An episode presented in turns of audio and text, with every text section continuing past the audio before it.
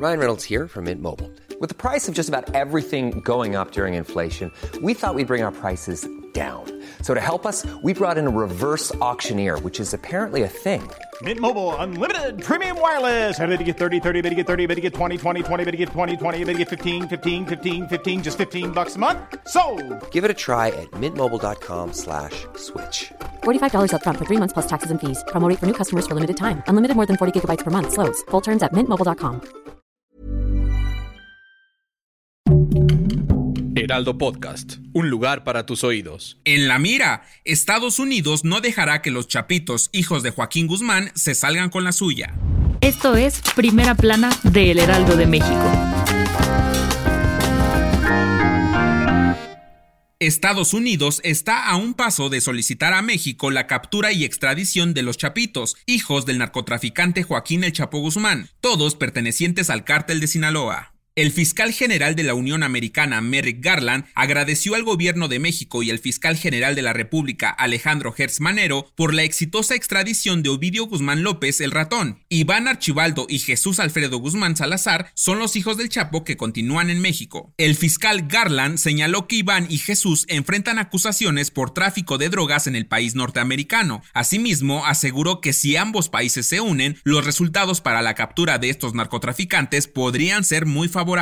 AMLO aseguró que la extradición de Ovidio Guzmán a Estados Unidos fue totalmente legal y que si existe algún pendiente al respecto, este asunto debe ser tratado directamente con la Fiscalía de la República. La directora de la DEA, Ann Milgram, destacó que los chapitos son pioneros en la fabricación y tráfico de drogas más letales que el país americano ha enfrentado. Merrick acusó a los hijos del Chapo de ser los responsables de introducir fentanilo de forma masiva a Estados Unidos. Lo más relevante rumbo a las elecciones de 2024.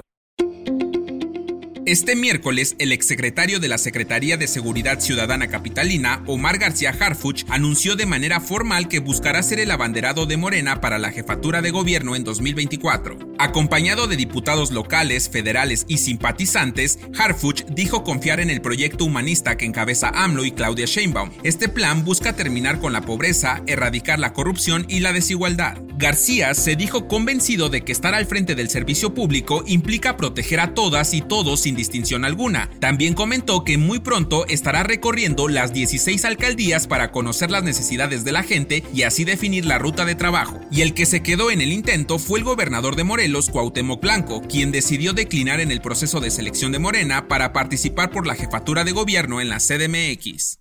Si quieres estar bien informado sobre las elecciones del próximo año, no te pierdas la cobertura Ruta 2024 a través de todas las plataformas de El Heraldo de México. Escríbenos en los comentarios qué te parece este episodio.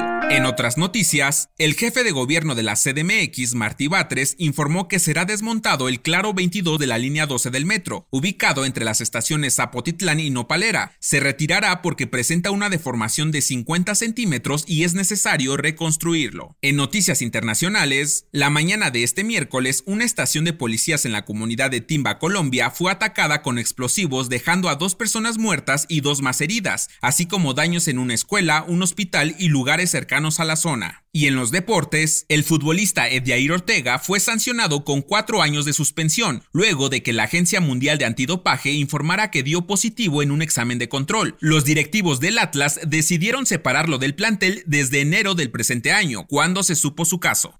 El dato que cambiará tu día.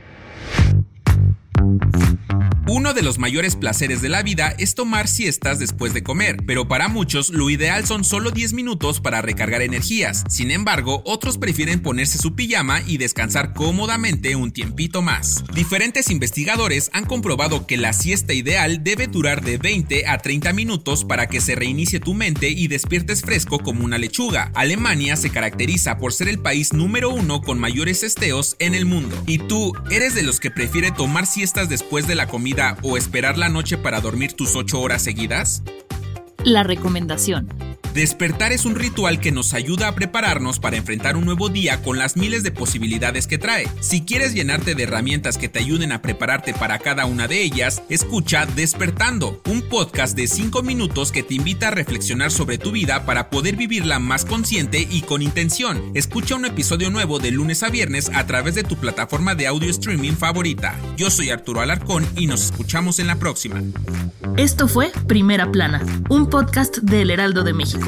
Encuentra nuestra primera plana en el periódico impreso, página web y ahora en podcast. Síguenos en Instagram y TikTok como El Heraldo Podcast y en Facebook, Twitter y YouTube como El Heraldo de México. Hasta mañana.